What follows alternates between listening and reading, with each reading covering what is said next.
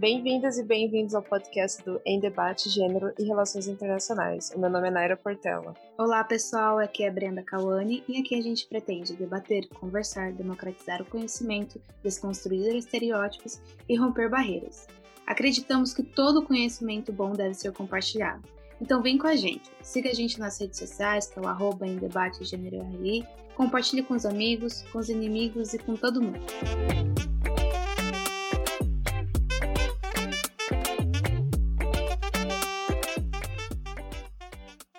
Antes de começarmos, de fato, esse episódio, é, aqui no Em Debate Gênero e Relações Internacionais, falamos muito sobre ambientes seguros e que as pessoas possam se sentir bem e representadas.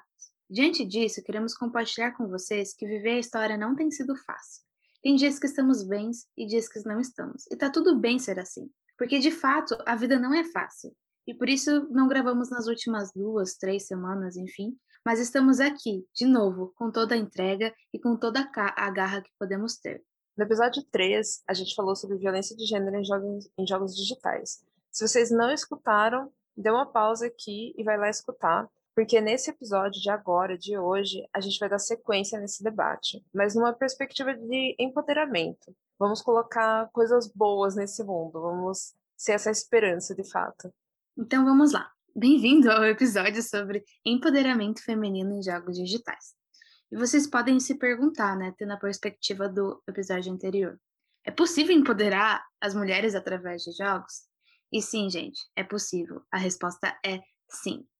A historiadora, a historiadora e educacional game, e educacional gamer designer Ivone Carvalho, ela fala que os jogos têm o poder de ensinar, colocar situações e problemas, gerar empatia e ajudar a criar soluções, além de facilitar temas que possibilitem né, a vivenciar e experimentar situações em um ambiente seguro. Então, sim, a gente pode empoderar mulheres através dos jogos digitais. Mas a pergunta que você faz é: o que é, de fato, empoderar mulheres?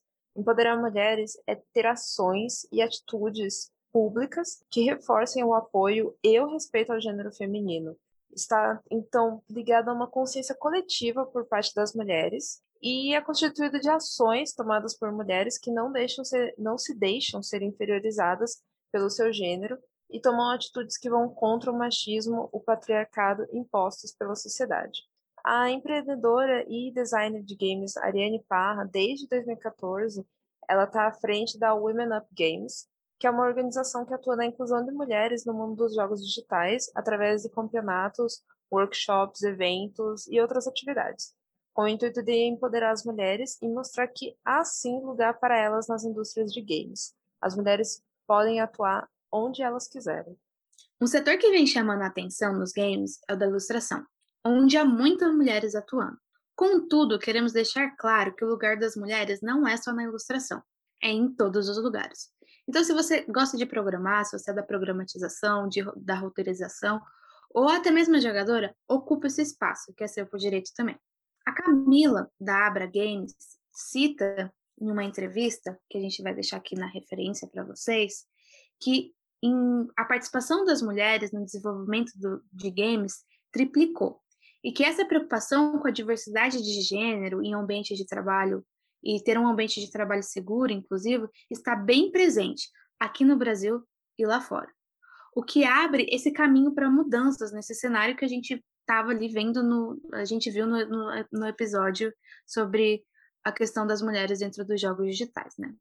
A grande aposta para isso, né, essa diversificação que, que pode ter dentro desse mercado interno.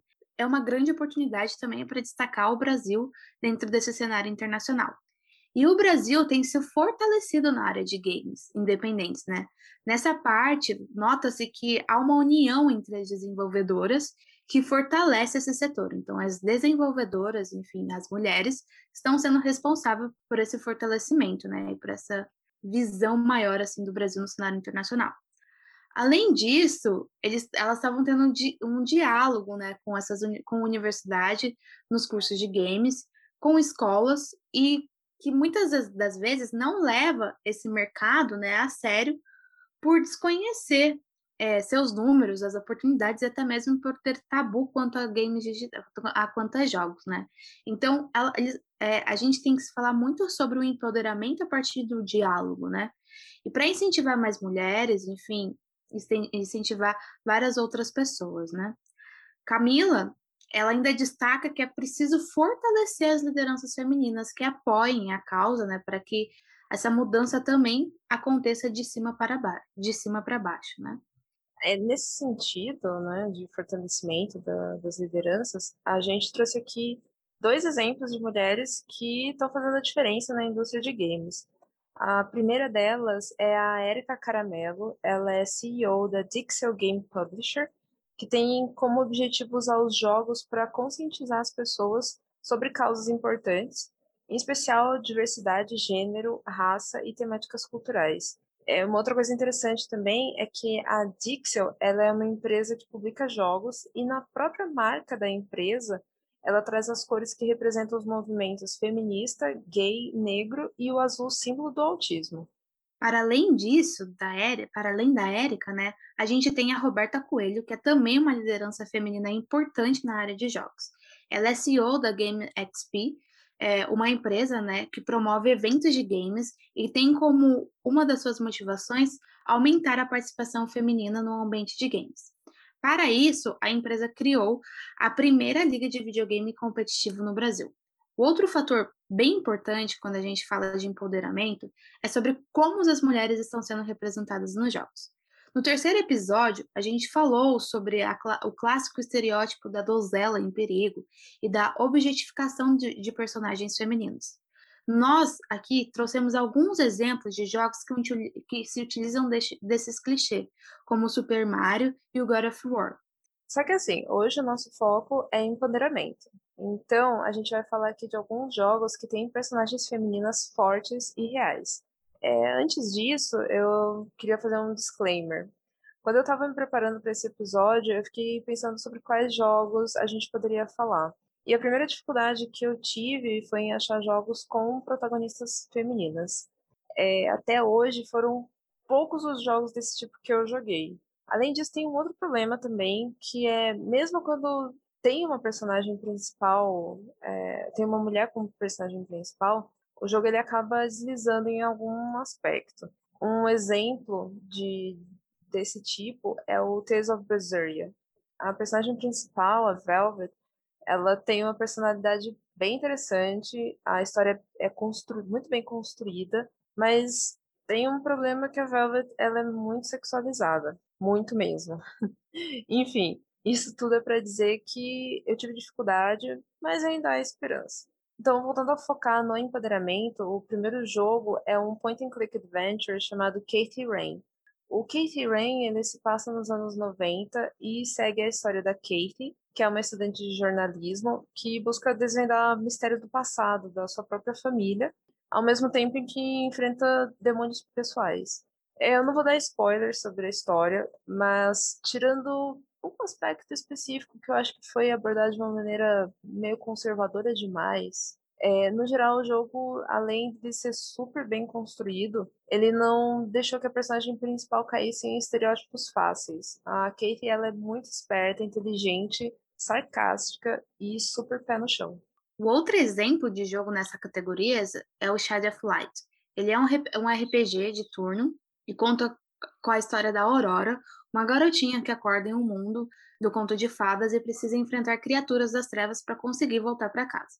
Além de ser um dos jogos mais lindos que eu já vi. É, isso é verdade. É um dos, um dos jogos mais bonitos que eu já joguei. Uhum. O Shadow of Light chama a atenção pelo fato de que a Aurora não esperava para ser resgatada. Ela mesma pega a espada para sair, sair da situação em que ela está, invertendo esse estereótipo da donzela em perigo.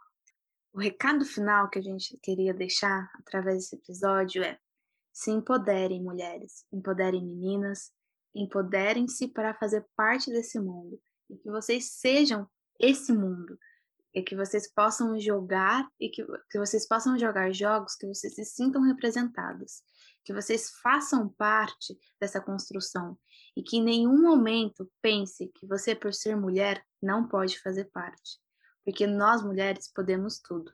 Obrigada por nos escutar e nos vemos na próxima semana. Obrigada, pessoal. Até breve.